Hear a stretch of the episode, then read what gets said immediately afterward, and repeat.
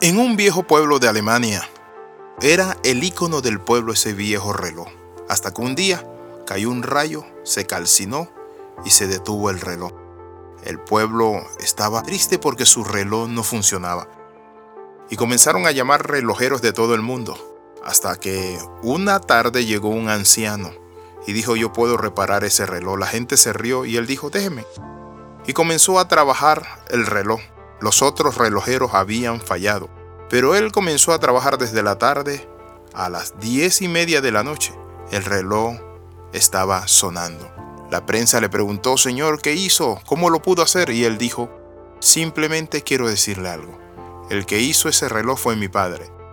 Y mi padre y su servidor siempre veníamos a darle mantenimiento, pero hoy regresé para restaurar el reloj porque mi padre me enseñó cómo. Esa es la historia de la redención. Por eso la Biblia nos dice a nosotros que el arrepentimiento es metanoia, un cambio de mente. Algo interesante es que Pedro le negó tres veces, pero la Biblia nos muestra que lloró amargamente cuando estaba solo.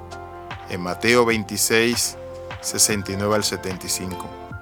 Y después le confesó a Cristo que lo amaba tres veces. Y eso está en Juan 21, 15. Señor, tú sabes que te amo. Señor, tú sabes que te amo, te amo.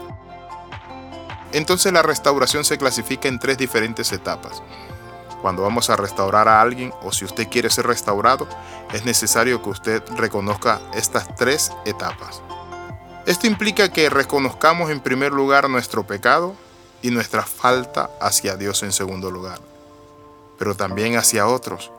Implica también que reconozcamos que nosotros no podemos solo y que la culpa es quitada por medio de Jesucristo. Es nuestro Señor Jesucristo el que quita la culpa él es el que cambia y transforma. Pero ¿qué necesita para que nosotros seamos libres de culpa? Sinceridad. Por eso la Biblia dice si confesamos nuestros pecados. Pero lo segundo, sentido de urgencia, hambre y sed de Dios. Como dijo el salmista David, mi alma tiene hambre y sed del Dios vivo. Vuélveme, dice el salmista, el gozo de la salvación y espíritu noble me sustente. Reconocer el pecado como dice el Salmo 51.3 porque yo reconozco mis transgresiones. En el Salmo 51.4 dice, contra ti, contra ti solo he pecado y he hecho lo malo delante de tus ojos. Por eso, cuando el hijo pródigo vino al padre, le dijo, Padre, pecado contra el cielo y contra ti. Ya no soy digno de ser llamado tu hijo. Pero también la Biblia nos habla que además de confesar pecado, hay otro nivel, y es el de dar frutos dignos de arrepentimiento. ¿Qué significa fruto digno de arrepentimiento? Cuando una persona se arrepiente verdaderamente, da frutos que evidencian ese arrepentimiento en forma práctica, esa acción pecaminosa que él vivía haciendo y cometiendo, la deja y comienza a cambiar de actitud. No puede haber restauración si no hay una actitud a resarcir, siempre y cuando esto no cause más mal. Por eso que cuando Jesús llegó a la vida de Saqueo y le reveló su gracia y su misericordia, y él le conoció entonces Saqueo, dijo, dijo, Señor, he aquí, la mitad de mis bienes doy a los pobres, y si en algo he defraudado a alguno, se lo devuelvo cuadruplicado. Jesús le dijo, hoy ha venido la salvación a esta casa, por cuanto él también es un hijo de Abraham.